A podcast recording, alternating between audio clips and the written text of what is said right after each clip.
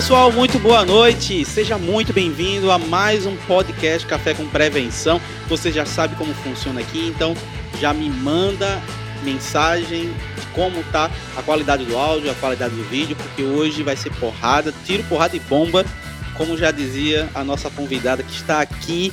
Hoje eu tenho a satisfação de receber a doutora Janaína Bastos. Seja muito bem-vinda, Janaína. Meu querido amigo, obrigada pelo convite. E é sempre maravilhoso estar com você, porque eu acho que dentro do supermercado, quem mais conecta, quem mais dá match, somos nós, né? Sem dúvidas, sem dúvidas. E, e quem não entendeu ainda, até o final desse papo aqui vai entender muito bem, não é? Exatamente, exatamente. É a combinação. Se você quer economizar dinheiro no seu supermercado, se você quer manter a sua lucratividade boa, bonitinha e não quer passar muito ódio com o funcionário, fica até o final que você vai descobrir porque que a gente está falando isso. Sem dúvidas. Ah, Jana, muita gente conhece você, claro, das redes sociais, do seu trabalho que você tem. É, admiro demais o seu trabalho e, acima de tudo, a pessoa da Janaína, porque não é fácil, não, viu? É jornada, não é tripla, não. É, é, é, é muito intensa, porque empresária, advogada, é, é, toma filhos. Quantos filhos, Jana? Dois, dois né? filhos. Dois, dois humanos e dois cachorros. me fala um pouquinho, me conta um pouco sobre a Janaína e, e, e, como a Janaína se transformou na advogada, enfim, empresária. Fala um pouquinho, conta um pouco a tua história. Pois é, eu venho de uma família de, de comerciantes, né? Uma família de comércio. Todos os meus. De comerciantes, não, de funcionários. Meus, meus tios, meus, meu pai eram todos vendedores. É, minha tia tinha um, um, dois supermercados e antes que eu pudesse ajudá-la, ela quebrou.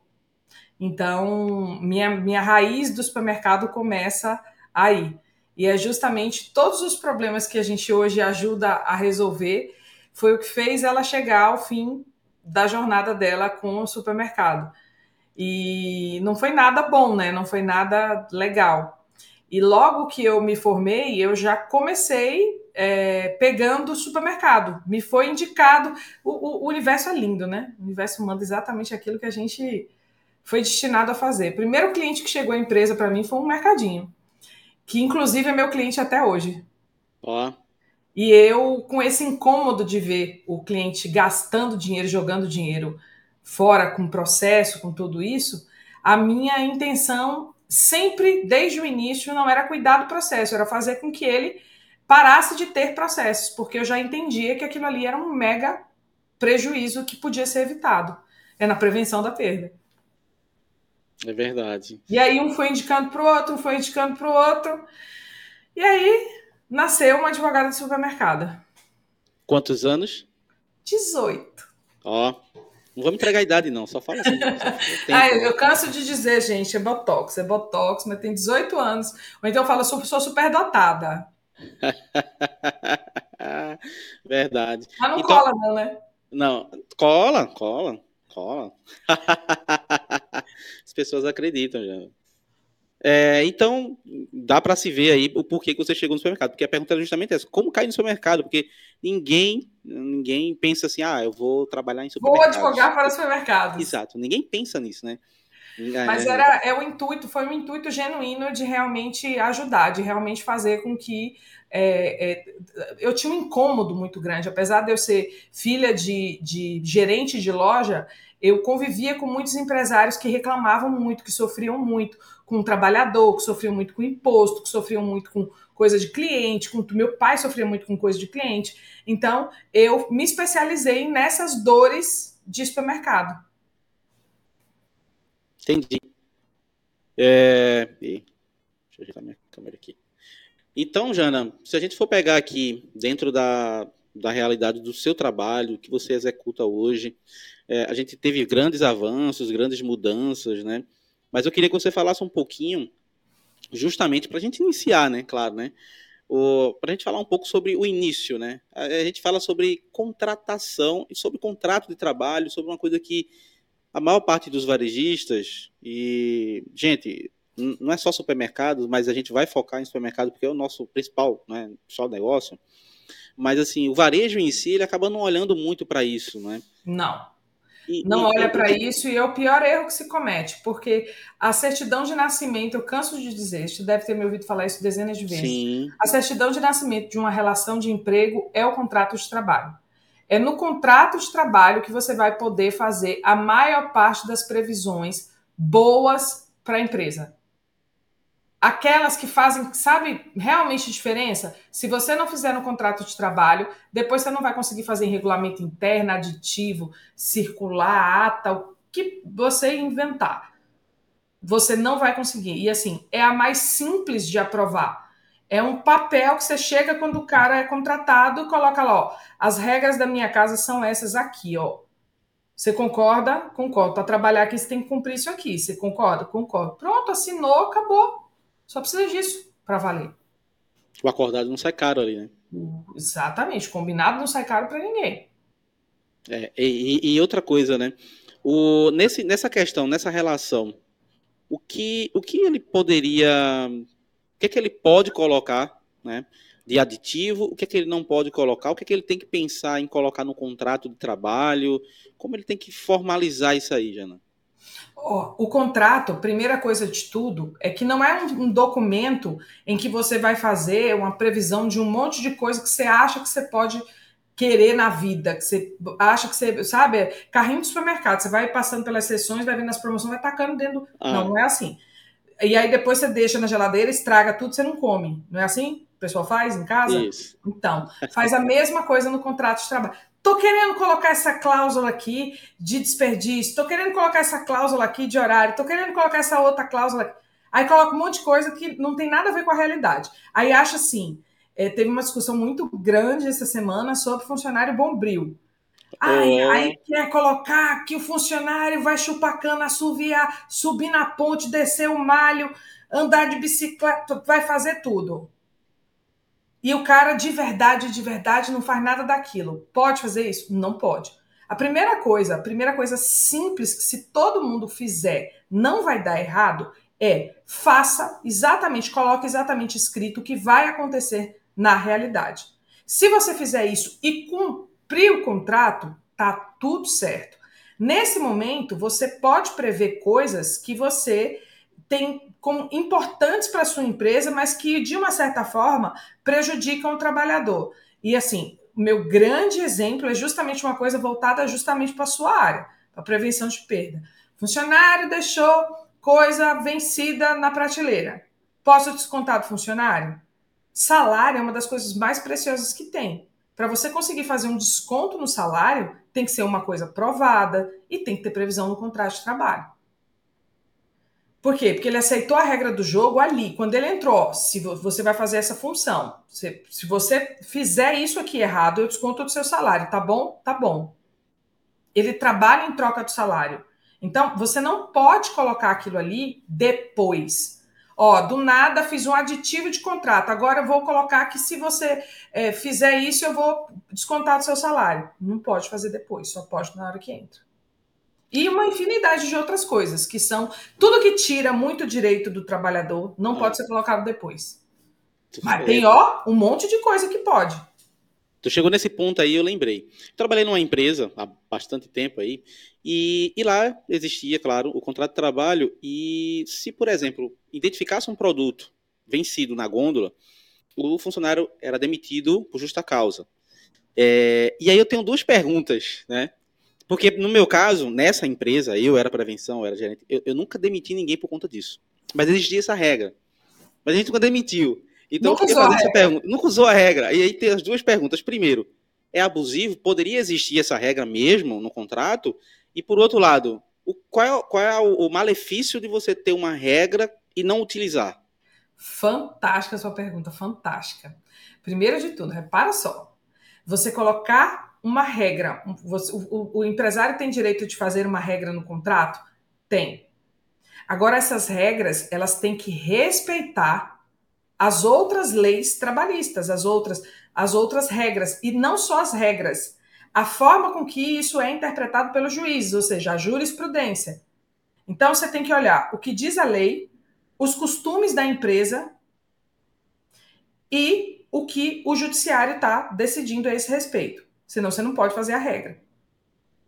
Então, me diga o que é que você acha. Você terminaria um casamento porque sua mulher olhou para o lado? Só olhou, ela não fez nada, ela só olhou. É, não, né? Não. É um pouco exagerado, não é? Você terminar também com uma relação de emprego porque o funcionário deixou um produto na prateleira, de cara também é exagerado. Então, de cara, esse regulamento interno está irregular. E aí, a sua segunda provocação. Se eu tenho uma regra e eu não uso a regra, o que, que essa regra vira? Letra morta. Você sabe o que, que essa regra inválida, que, invalidada pelo não uso dela faz? Invalida o documento. Coloque em discussão o documento. Primeiro, e, aí a terceira coisa, tem uma terceira consequência. Me deixava em maus lençóis sempre. Ainda que você não é, que você é, é, é, não invalidasse o documento inteiro, que o juiz decidisse que só essa cláusula seria inválida. Ainda assim, você não poderia mais aplicar ela para ninguém, já que você não aplicou anteriormente, nas mesmas circunstâncias. Porque você não pode tratar é, é, os funcionários de forma diferente. Você tem que dar um tratamento igualitário para eles.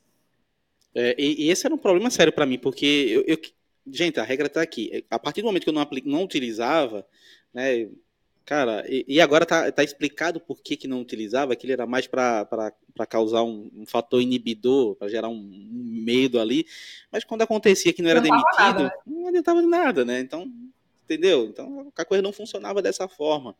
Não é? E o legal é que, assim, é, é como eu digo sempre, é, eu, eu, você sabe que eu tenho cursos para advogados também, que eu ensino os advogados a fazer isso. E a primeira lição que eu dou para os advogados, é, não, obviamente, não só na área, eu tenho advogados hoje em dia que estão se especializando também em supermercados, mas a maioria se especializa em outras áreas, porque obviamente não vão querer concorrer comigo. é meio difícil. Verdade. meio difícil concorrer comigo. Eu digo, vai estudar a gestão do negócio. Se você não entender da gestão do negócio, você não vai conseguir fazer regras e você não vai conseguir sequer aplicar de forma adequada as regras que aquela empresa precisa. Por que não? Faz sentido para você você perder um funcionário dentro do comércio do jeito que a gente vive por causa de um produto vencido? Não. Não. Faz sentido? Não faz sentido. Até mesmo se você não fizer o trabalho, o dever de casa com relação à integração, capacitação da equipe, treinamento, nem, nem que você seja tenha um descaso muito grande com relação a isso, ainda não faz sentido. Pois é, mas aí, aí um advogado que cria uma regra dessa, se é que foi um advogado que criou e não foi um, sei lá, uma outra pessoa, que a galera é. gosta de pegar uns modelão na internet, gosta de pegar o, o contador fez. Desconfio muito que foi o contador. É, pois é. é ainda quando acontece um negócio desse, perceba que essa pessoa não tem a menor noção de como funciona o supermercado. Então, assim, adianta? Não adianta. Não adianta. Hoje em dia, a primeira coisa que, que, que os, os nossos advogados lá do escritório contratados fazem é uma imersão no conteúdo de vocês no meu conteúdo relacionado à parte jurídica de supermercado, mas tem que estudar e tem que entender de gestão. É. É verdade. Eu, na época que eu estava iniciando, na, na, tava na área de logística, na verdade, tinha um, um senhor que trabalhava na área fiscal, era muito bom, tinha muito tempo de experiência. E sempre que contratava um funcionário, ele, não, comigo você não vai sentar aqui não. Vá primeiro ali, ó, cadastro de produtos. Depois vai ali no recebimento de mercadorias. Depois vai lá na, na embalagem, embalar produto lá embaixo. Agora vai lá na produção, na padaria, ver como é que funciona. Agora, o cara passava duas semanas rodando várias áreas da loja. Ele falou, agora pode sentar aqui. Agora você sabe como funciona? Pronto. Não é só tributação, não é só dar entrada em nota, classificar produto, não. Você tem que entender a operação para poder saber como essa parada funciona. Exato. Entendeu? Você está na prevenção de perdas. Você não tem como fazer prevenção de perdas sem você trabalhar junto com compras, tem? Não forma alguma. E vem cá, alguém tem como fazer alguma coisa sem trabalhar com jurídico? Não. não tem, não Nas tem. áreas mais absurdas possíveis, quando nada a gente pega o POP que vocês fazem, tra transforma em ata e vira regra para o funcionário cumprir o procedimento. Eu fico até com medo quando eu pergunto, cara, algumas perguntas, né, que vêm para mim, né? Aí eu falo, gente, o procedimento básico é esse aqui. Porém, fala com o teu jurídico, fala com o teu contador, fala com, seja qual for a área, que tem uma área específica, você precisa alinhar com o teu corpo jurídico para ver primeiro se vai atender realmente. Se, e outra coisa, Jana, às vezes a gente pega uma nossa realidade, um, um processo meu, eu não posso passar para você se você não tem aderência. Né? Eu já cheguei em loja que o cara tem um procedimento que estava escrito na doca de recebimento e eu, cara, cadê tua doca aqui? Tu tá recebendo mercadoria na porta da tua loja, teu procedimento tá falando de doca, cara. Jesus. Entendeu? Então, assim, não dá. Não, né? é gente pequena, não, é gente grande. Não, não é gente com loja de 100 metros quadrados que você tá não. falando, não. É gente grande. Não, é gente com 10, 12 lojas. Galera. Não é gente pequena, é gente grande, pessoal. É assim, entendeu? eu acho que na minha área e na tua área, onde o supermercadista ainda está mais é, é, amador, é. são nas nossas áreas. É verdade, é verdade. É e assim, e porque não tem tantos profissionais como você na sua área, e assim, a advocacia não está pronta para fazer prevenção, fato. A advocacia está tá pronta para trabalhar com processo. Mas não está pronta para trabalhar com consultoria. Falar de gestão com advogado, a maior parte dos advogados não sabe nem gerir seu próprio escritório. Para tu ter uma ideia. Então, é, é um desafio. É, e assim, em compensação, o judiciário também não alivia, né? Sim. E as margens também não. Não, não. E, e, tudo, é, e tudo é muito absurdo, né? É, já pegando esse gancho aí, falando, já, já entrando né, na questão da é, interligar as áreas, de, essas questões tudo aí, é, vou falar uma questão aqui com relação à área comercial, né? Hum, vou falar sobre fraudes, né? Quem, uhum. Fraude é um assunto muito delicado, né? Sempre. E fraude na área comercial, né? Enfim. E, um e alguns anos mais atrás. Os que eu tenho de ah. justa causa foi justamente em, em, em compras. Ó, eu ia falar justamente de um estudo que comprova que as maiores fraudes, 70, não, 62% das fraudes, né, elas acontecem na área comercial. É, foi um estudo, eu acho que foi pela FGV, eu não lembro muito bem, mas é, é, eu acho que foi a FGV. Mas enfim, foi o, o estudo saiu e demonstrou que 62% vinha da área comercial, sei lá, acho que 18% mais ou menos da, da operação, enfim. Estava absurdo né, o número da área comercial das quatro áreas é, que estavam sendo. É, que foi feita a pesquisa. Então, por quê? É, também mostrou que os maiores salários eram também da área comercial. Os acessos são muito fáceis, as portas são abertas. O controle e... é muito pequeno. Exato controle é muito pequeno. Então, você tem uma porta aberta e o controle falho, muito pequeno, sem proteção, fica muito frágil. E aí, Jana, é, digamos que a gente está falando aqui agora e de repente a gente tá, tem uma pessoa de prevenção, ou, um, ou no caso aqui, um dono de, de empresa, que está passando por isso nesse momento, né? Que sabe que tem um comprador que está comendo bola. Né? Para tu ter uma ideia, já teve uma situação em uma loja que eu estava fazendo consultoria que eu provei e levei um supervisor para falar com a, com a dona da empresa. E o cara não a foi demitido. da pessoa chega saliva aqui. É, e o cara não foi, o cara não foi demitido, Janaína. Aí eu falei, não, realmente a consultoria não tem como trabalhar aqui mais. Aí eu é. me demiti. Eu me demiti, né, como consultor. Entendi. e aí me, me fala, o que, que, pode ser feito numa situação como essa? Porque, por exemplo, eu sou comprador, e aí eu falo assim, olha, para introduzir um produto, eu vou falar um caso que foi assim mesmo que aconteceu. Para introduzir produto é mil reais. Então o cara cobrava mil reais para introduzir o produto, entregava um papelzinho com o número do Pix dele, né, e os dados dele. Um papelzinho já. Eh, o cara não tinha trabalho nem anotar, ele já era tipo impresso pequenos papéis impressos, feito convite. Que já Meu tinha Deus lá. do céu, é muita cara de pau. O, o supervisor da Coca-Cola, eu levei o supervisor da Coca-Cola para falar com a dona da empresa, o cara tava com papel na mão. Então, um caso como esse, cai, ah, na, cai no escritório da doutora Janaína, o que é que ela ah, faz? Eu, eu, vou, eu vou espalitando o dente. Se cai um negócio desse aqui, já caiu. É muito semelhante com o caso que a gente acompanhou recentemente. É, nós acompanhamos um caso exatamente desse jeito, em que a gente tinha prova com testemunha do, do fornecedor, com testemunha de outros fornecedores que foram preteridos com menor preço e com prova, com sabe aqueles grupos que os vendedores, os, os compradores fazem para fazer é, cotação? cotação? Pois é, e com prova no grupo de cotação. E aí o que, que a gente fez? A gente era o, o comprador, o gerente de compras e o, e o subordinado dele. Nós pegamos o subordinado e aí nós fizemos o quê? O que, que a gente faz nessa hora? É só pegar tudo e colocar lá? Não. Por que, que a maior parte das justas causas caem? Porque as pessoas não sabem organizar as provas de uma forma que, quando vá ao judiciário, você tem aquilo na mão para mostrar aquela trilha de que aquilo ali chegou àquele resultado. Então, a gente literalmente faz isso, a gente faz sindicância. Então, a gente ouviu as testemunhas, a gente pegou todas as provas documentais, filmagem, a gente fez tudo, condensou tudo e fez um relatório de sindicância. E aí demitimos o rapaz por justa causa. E aí vem um gerente de compras. Como é que o subordinado dele está fazendo isso? Ele está lá dentro do grupo e ele não está vendo nada. E aí a gente foi fazer a sindicância em cima do cara. Só que em cima do cara, as provas eram circunstanciais. As provas não eram diretamente, não apontavam diretamente para ele receber alguma coisa.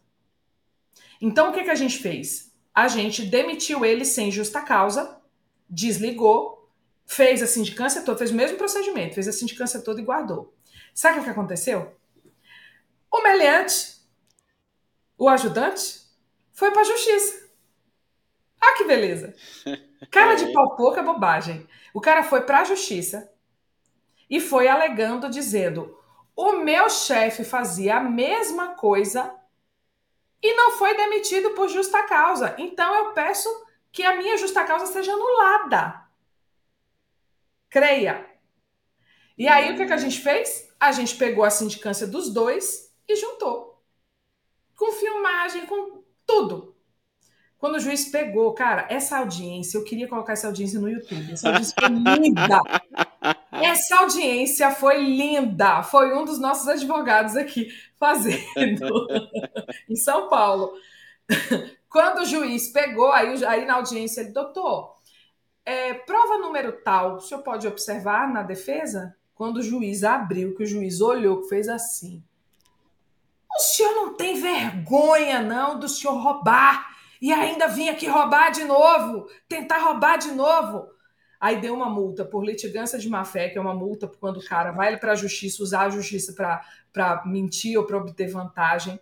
Ainda mandou pagar as custas para a gente. Eles ainda pagaram 15% de honorários de advocatícios para a gente. Ou seja, o crime não compensou. Mas é, essa empresa não tinha um, um procedimento bem organizado de compras a coisa era meio solta, o, o comprador, o, o, o, setor fazia meio que queria.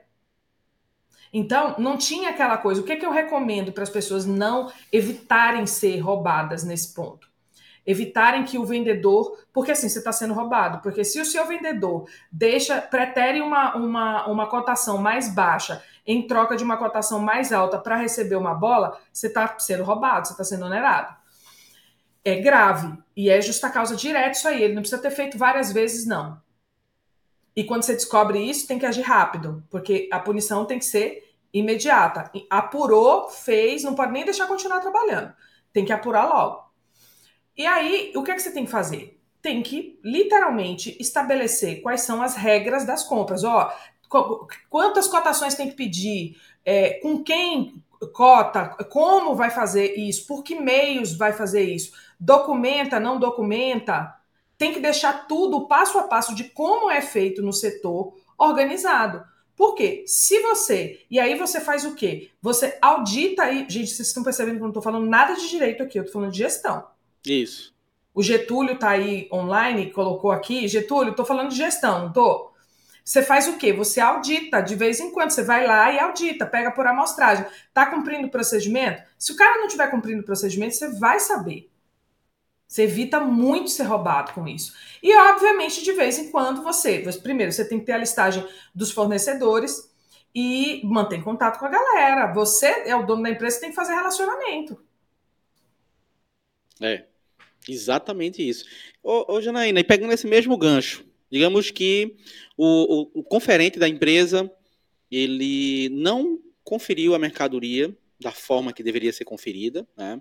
Exemplo, chegou 200 quilos de um produto e aí ele recebeu 180 porque ele não pesou e ele, enfim, é, errou ou, ou realmente quis errar né, para algum benefício próprio é, de 20 quilos ali. O, o, o que pode ser feito? Eu estou falando de uma realidade que não existe um procedimento. Não existe um POP ali falando como deveria ser feito a conferência da mercadoria, porque isso é uma dúvida que muita gente tem. Ah, mas a função dele não é conferente, então o conferente deveria fazer assim, e, enfim. Aí eu vou te devolver a pergunta. Toda loja tem exatamente o mesmo procedimento de recebimento? Não. Se não tem o mesmo procedimento de, de recebimento, como é que você pode culpar o cara por não cumprir um procedimento? Só porque na função dele tem escrito conferente. Conferente. E? E, e, aquelas outras questões que eu coloco um repositor, um operador de caixa para receber mercadorias. E, que que... Uma recepcionista. Exatamente. Primeiro que aí você está literalmente desviando de função quando você faz isso. Só se o funcionário já for, já for destinado a fazer isso e só o nome da função está estranho. É, mas quando você não tem esse procedimento de forma alinhada, de forma escrita, fica muito difícil de você conseguir punir o funcionário. Você não consegue punir o funcionário, muito menos reaver o prejuízo. Então, o que, é que você tem que fazer? Essas coisas mais importantes, eu digo sempre: recebimento de mercadoria, operação de caixa, isso, CPD, CPD, gente, não procedimentar isso aqui, essas três coisas aqui, é pedir pelo amor de Deus e compras. Não, é. não procedimentar essas quatro coisas aqui é pedir pelo amor de Deus para ser roubado. É. Porque se você, vamos no caso desse funcionário ter o procedimento claro. Como é ter o procedimento claro? É ter só o POP? Não. Só o POP não vai te resolver. Por quê? Porque o funcionário, você prova que o funcionário foi treinado só por, porque existe um POP? Não. Verdade. Então você tem que ter ata de treinamento do funcionário sobre aquelas práticas. E aí, aí você pune o funcionário. A gente teve um caso desse aqui, que houve o recebimento de uma mercadoria diferente, foi dado o recebido, é, o funcionário colocou para dentro e ele não verificou que eram tipos de coisas diferentes. Veio a uhum. quantidade certa, mas veio tipos de mercadorias diferentes vieram tipos de mercadorias diferentes. Obviamente, veio um, jabu, um jabuti que não ia vender. Sim.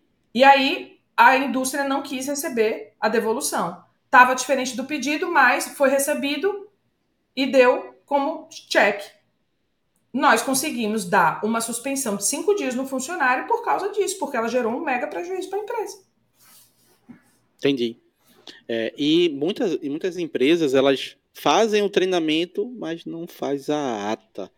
Gente, é Pois é. é e aí eu vou dar outro bizu aqui. Essas coisas até mesmo de como faz o pedido, como se funciona a devolução, com o fornecedor, a gente faz os contratos. Porque numa hora dessa, se você traz a previsão no contrato de que o pedido não pode ser diferente, a nota fiscal não pode ser diferente do pedido que foi realizado por e-mail ou por WhatsApp ou por coisa do gênero, você cria uma, uma, um mecanismo para que você discuta com a indústria para você conseguir fazer a devolução. Olha aí, sacada fantástica, pessoal. Muito boa. Mais uma aí, aprendendo aí, tá? Vai anotando. Tem, vai vir mais, hein? Vai vir mais. E aí eu já quero entrar em outro assunto polêmico, porque aqui não para de ter assunto polêmico. Vamos falar de abordagem em loja. Porque ai, ai. Esse é um probleminha que todo mundo está passando, seja ela com relação a furto interno, com relação a furto externo. É, o furto, ele, assim, na, na grande parte das empresas, o maior problema para quem está começando é gestão como a Janina falou, e é problemas internos, é quebra operacional, enfim, é, é a falta de gestão realmente que impacta mais a perda ali a quebra operacional. Mas a partir do momento que você começa a organizar, o furto vai impactar muito. E dependendo também do, do formato da tua loja, também muda, né? É, loja de vizinhança tem mais furtos, inclusive. Então, isso vai mudar um, isso muda um pouco de, de formato para formato. Só que a gente está tendo um problema que, que não é um, é, alguns entendem como um problema, né? Eu, eu, acho que aumentei um pouquinho aqui, mas uma oportunidade muito grande com relação a redes sociais. Então a gente tem uma exposição gigante, né? E isso serve tanto para os pequenos, né, porque ajuda a propagar mais, como também pode ajudar os grandes a se ferrar quando faz merda, né? E, e a gente viu diversas situações assim. Eu sempre falo com relação ao furto, aos cuidados que, que a gente tem que ter na hora de abordar. A ter 100% de clareza, de, de, certeza que realmente a pessoa está com aquele objeto que foi furtado, né, aquele produto dentro do, da sacola, e, e enfim mas parece que o pessoal faz ouvido de mercador, né? Não aprende, não é? E não viu que as coisas mudaram. Eu sei que lá em 900 e bolinha existia aquele quartinho, né? Existia aquele. Gente, não tem condições hoje de vocês se arriscarem tanto. E aí é justamente por isso, e aqui eu queria que você falasse um pouco sobre esses riscos, né, que existem, né, com relação, um aspecto geral, né, de abordagem seja falando com discriminação, seja falando com aspectos de dano moral, seja falando com qualquer coisa né, que envolva essa questão de abordagem de furtante. Bom, é, primeira coisa, quando você fala sobre abordagem, é que é imprescindível que você treine o funcionário e estabeleça quais são as regras que ele tem que cumprir na hora da abordagem. Porque se você não fizer isso e você deixar o profissional solto, a responsabilidade não é do profissional. A responsabilidade é do supermercadista. Por mais que o funcionário tenha feito uma coisa completamente absurda, o máximo que você pode fazer é dar uma justa causa nele se você tiver prova de que você deu esse treinamento. Ou se ele cometeu algum realmente algum ilícito, alguma coisa realmente grave. E, e assim, uma coisa que as pessoas fazem muito e fazem muito errado é tocar na pessoa. Não pode tocar. Não pode Isso. tocar. Ah, Janaína, mas é difícil. Como é que eu vou segurar a pessoa? Tu não vai segurar a pessoa.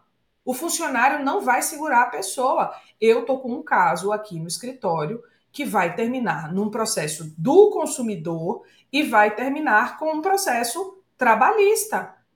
Por quê? Porque uma moça foi abordada e o marido sentou o cacete no funcionário. E com toda certeza ele vai entrar com processo trabalhista. Isso foi falta de quê? Falta de condução, falta de orientação. Então, não pode fazer, não pode tocar, não pode acusar, e tem que ter, hoje em dia, o máximo cuidado possível para não cometer injúria racial mesmo. Você tem que educar os seus funcionários a não serem preconceituosos, a não serem racistas. Porque se isso acontecer, piora e piora muito a situação para o mercado. E acontece, acontece demais isso. E aí, qual é o procedimento a ser feito? Chamar a autoridade policial. Ah, mas a autoridade policial não vem. Cara, ó, coloca tecnologia. O que você tem que fazer é colocar tecnologia para impedir os furtos. Quanto mais dispositivos de alerta você tiver, ah, mas eu sou pequeno. Hoje barateou muito. Tem muita coisa muito mais barata. É só falta de informação, de ir olhar para procurar saber. Mas se esse tipo de, de situação é um problema na loja, tem que ter um cuidado especial. Mas é, é, faz amizade com o polícia, dá um café para o polícia chegar rápido, faz o que tiver que fazer. Mas o quartinho, tocar na pessoa, acusar, é, ridicularizar na rua, como eu já vi também, ridicularizar a pessoa ali na região, não pode fazer isso. Mesmo com todas as. Ah, mas eu tenho certeza que foi a pessoa que fez. Não pode expor a pessoa. Ah, quer dizer que eu tenho que levar ela para um quartinho escuro? Não, de preferência você leva com uma outra pessoa, não sozinho, mas não faz aquela abordagem pública. Você não pode Isso. fazer essa abordagem pública. Eu sempre falava, quando a gente fazia abordagem, a gente tinha lá, né, o, o como deveria ser a abordagem. Então, exemplo, né, o, existia uma sala né? A sala não tinha fechadura na porta, a porta ela não tinha fechadura, não tinha trava, tinha duas câmeras, né? inclusive uma câmera contra a outra, porque uma das coisas que acontecia se você virasse de costa para uma câmera, a outra tá te filmando de frente. É, a gente não deixava objeto cortante, que já vi tanta maluquice do pessoal realmente. Né, Se tem, fazer né? de conta que estava sendo agredido. Também já vi. É, aí apontar o dedo tal, essas coisas todas, tem esses cuidados. E, e, um dos pontos que muita gente esquece e que tem que ter muito cuidado, Janaína, é com relação ao objeto pessoal. Por exemplo, a bolsa. Você não abre a bolsa, você pede para a pessoa abrir e tirar. Se a pessoa se negar, você tem que esperar a polícia chegar. Exatamente. Eu já vi muito problema com isso. É a regra né? do toque, você não pode tocar na bolsa da pessoa. Gente, é o toque não diz respeito só ao corpo da pessoa, mas a qualquer pertence que ela tenha, que ela tenha na mão. Eu tive um aluno que teve um problema sério com relação a isso, porque ele foi meteu a mão, abriu a bolsa, jogou no chão. Não, eu tenho. E o pior, né? Eu tenho um problema com isso toda semana. Eu não pior. sei vocês, eu tenho um problema com isso toda semana aqui. É. A gente, o último problema que a gente teve, a gente teve que, não vou falar sobre o caso porque está em andamento, mas a gente literalmente teve que correr e fazer um acordo extrajudicial, porque ia terminar em indenização para o consumidor. Então a gente fez assim, está doida, criatura? Tá maluca? Vai pagar agora. Ao invés de ser roubada, você vai pagar a pessoa agora. Vai sair e mais barato. Não é baixo, não, tá? Não é não. barato, não. Cara, são, é absurdo, é muito alta as multas. Não é, não é coisa pequena, não. Entendeu? Não é coisa pequena. Eu já vi, eu vi um caso, por exemplo, que é emblemático do, do, do Pão de Açúcar. Os caras pagaram 300 mil reais de indenização para um senhor. Porque ele foi obrigado a pagar um produto e não levar. É, eu mesmo já tive uma situação de 27 mil reais que a gente pagou, porque obrigou o cliente a pagar pelo preço do que estava na gôndola. É, eu seja, já tive uma de 49 mil. Então. É, e por quê? Porque a gente disse para o cliente: faz acordo, ele não vou fazer, faz acordo, ele não vou fazer. Falei, tu vai perder ele, eu não vou fazer. Perdeu. Não escuta. Nem na hora que ele nem na hora que ele tá errado, né? Eu não brigo briga perdida. Se o meu cliente vai perder, eu digo como, como você vai perder menos. Não brigo briga perdida. E a gente sabe, o advogado é o primeiro juiz da ação. A gente sabe, pela jurisprudência, a gente sabe. Assim, eu uso um sistema de Big Data aqui, que, de compilação de dados, que a gente tem capacidade de saber qualquer decisão.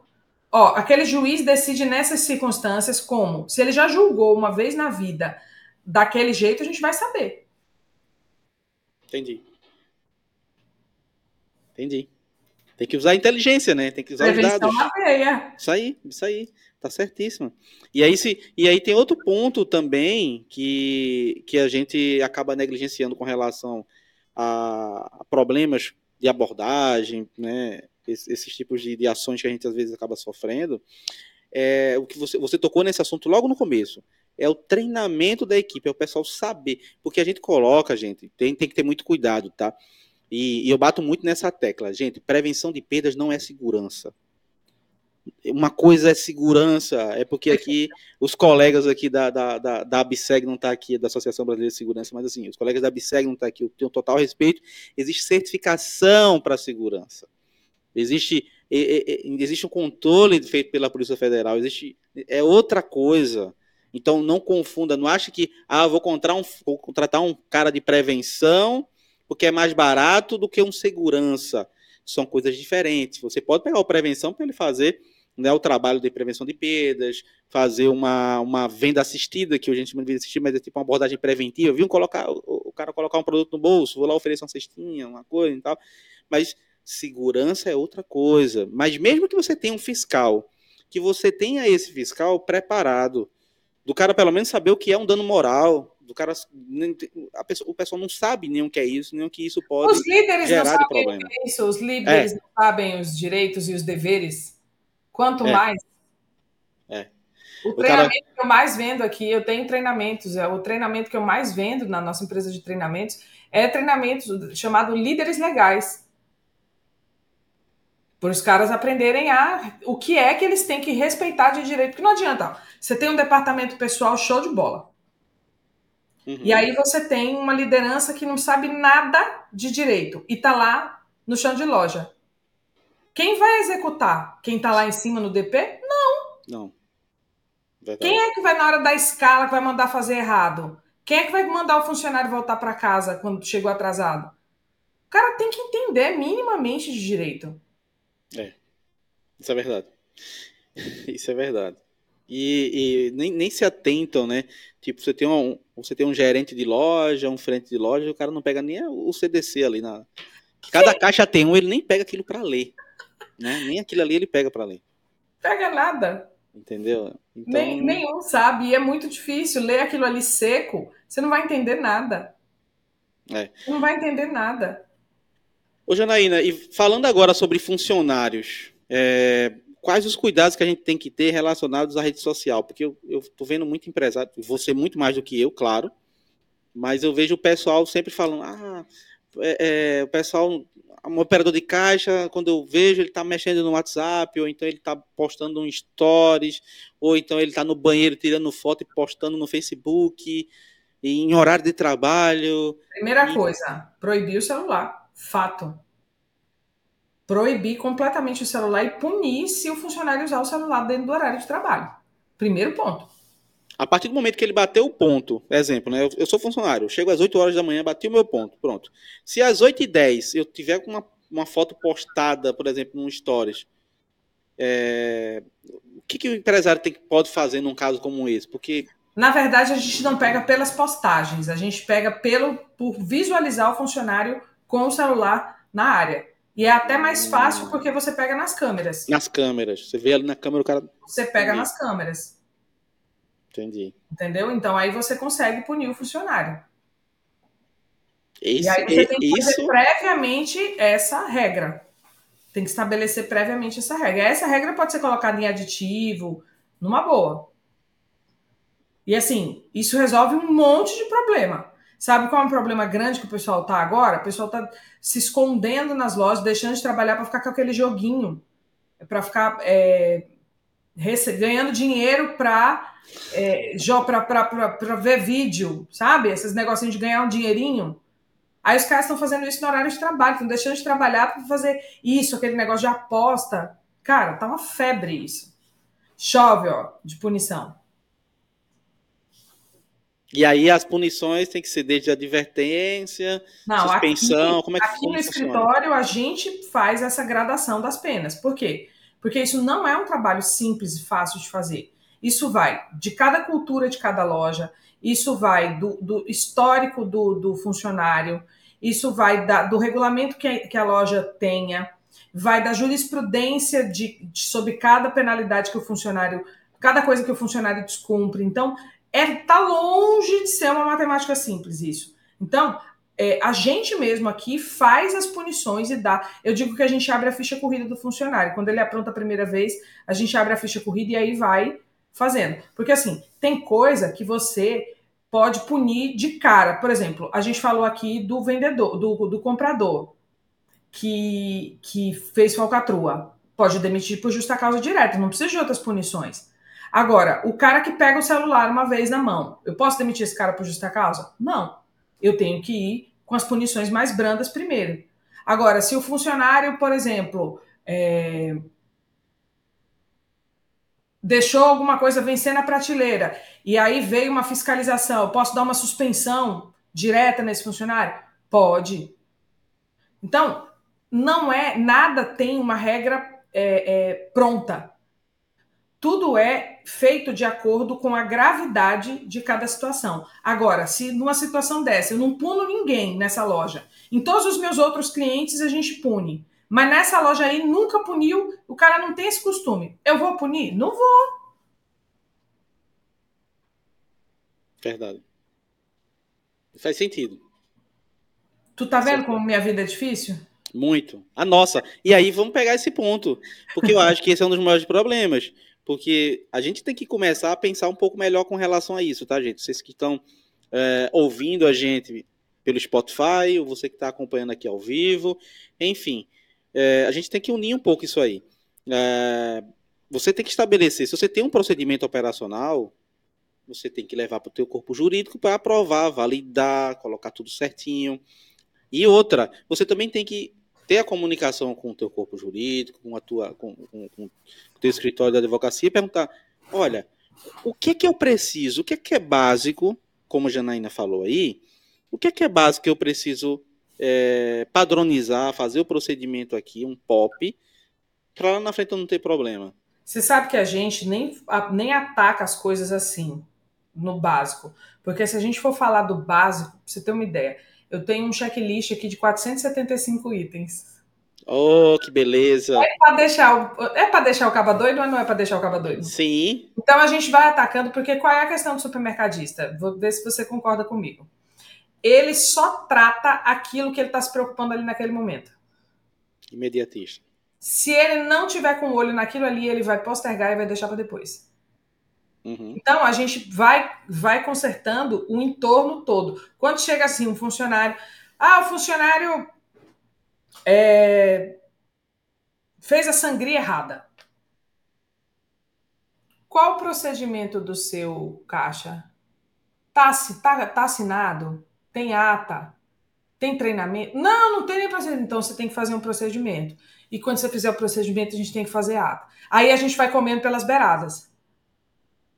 Você desconta do salário? Desconto. Mas você paga a quebra de caixa? Então, perceba que de uma pergunta que é feita, a gente olha todo o entorno. Sim.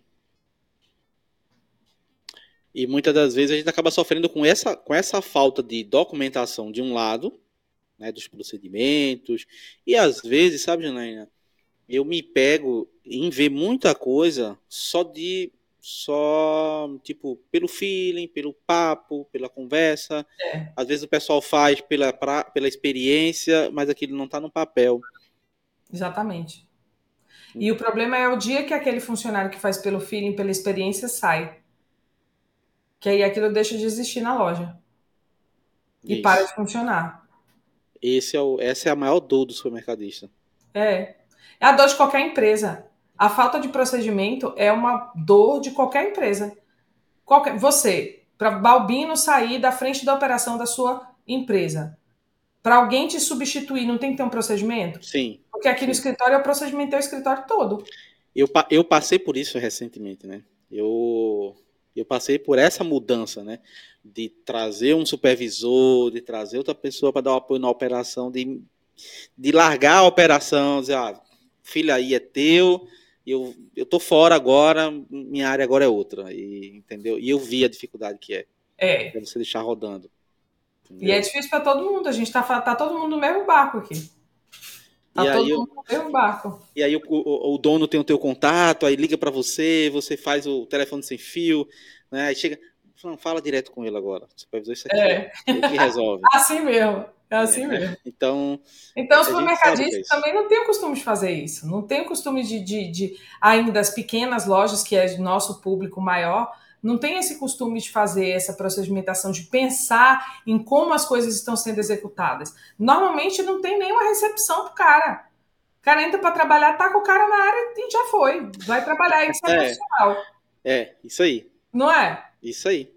Aí você não sabe de onde é que o cara vem, você não sabe onde, o, o que, que o cara fez, você não sabe se a loja que ele trabalhou era lucrativa ou não era, você não sabe de nada. Não, não, não. Eu em, em, vou te falar de uma prática que a gente fazia em 2006, 2007. Eu estava começando na prevenção nessa época aí, 2008. E aí a gente participava dos processos seletivos, né? O gerente de prevenção participava do processo seletivo junto com o pessoal do RH. E tinha, principalmente algumas áreas como açougue, compra, gestor de, é, encarregado de estoque, de loja, que a gente vinha com algumas perguntas mais técnicas para saber, né, o, a prática que ele tinha nas outras empresas que ele trabalhou, porque esse pessoal já vinha com uma certa experiência, né. E a gente tinha os dois lados, ó, peraí, eu quero um cara experiente, mas também a gente tem que saber se a experiência dele foi boa ou não, ou se o cara só tá com papo, ou se realmente ele sabe, então, se ele manja. Então a gente foi. E nos bastidores, né, com relação a isso, a gente levantava algumas informações, né, coisas que, que realmente não são tão, tão apropriadas, mas é, subentende-se que isso é muito importante. Né? Você tem que, pra, pra, pelo menos, procurar saber de informações sobre quem você está trazendo para dentro de casa, entendeu, gente? Então tem que fazer o dever de casa. E a outra coisa era que nessa época a gente se preocupa, isso era novo IP, pô, a gente, a gente era uma empresa, um grupo pequeno, mas que estava à frente na, na, naquela época. É, a gente tinha um cuidado com relação à integração. A gente contratava o pessoal, todo mundo que era contratado, a gente fazia um treinamento de, de, de perdas para o cara que chegava saber o que era. Então, a gente contratava uma pessoa de, de, de serviços gerais, explicava para ele o que era perda, o impacto da perda na operação, o quanto deixava de prejuízo, ah, o que, que a gente tinha que, que, se preocupar com isso. Coisa bem lúdica, né? Básica, assim, treinamento de 30 minutos explicando, nada muito complexo, né? E aí eu tentei replicar isso em vários outros, em outros locais, né, que a gente vai passando. E mas não vira, não, o pessoal não, não torna aquilo um hábito. Aí fala, não, mas é porque eu contrato muita gente, é porque, enfim, turnover é alto, mas, pessoal, assim, digamos que você não tenha como fazer isso. Sempre, a todo momento. Cara, Deixa gravado, cara. É isso que eu ia falar agora. Exercício. Grava. Você acha que eu faço toda, todo o, o onboarding daqui do escritório, eu faço assim? Faz e, e tem aula que eu gravei no celular. O importante é o conteúdo, tá? Faz, meu, faz um exercíciozinho meu gerente fica puto comigo. Ai, essa aula tá mal gravada. É o que tem para hoje. Dá para ver. Tá, o conteúdo tá aí? O conteúdo tá aí, vai assistir do jeito que tá.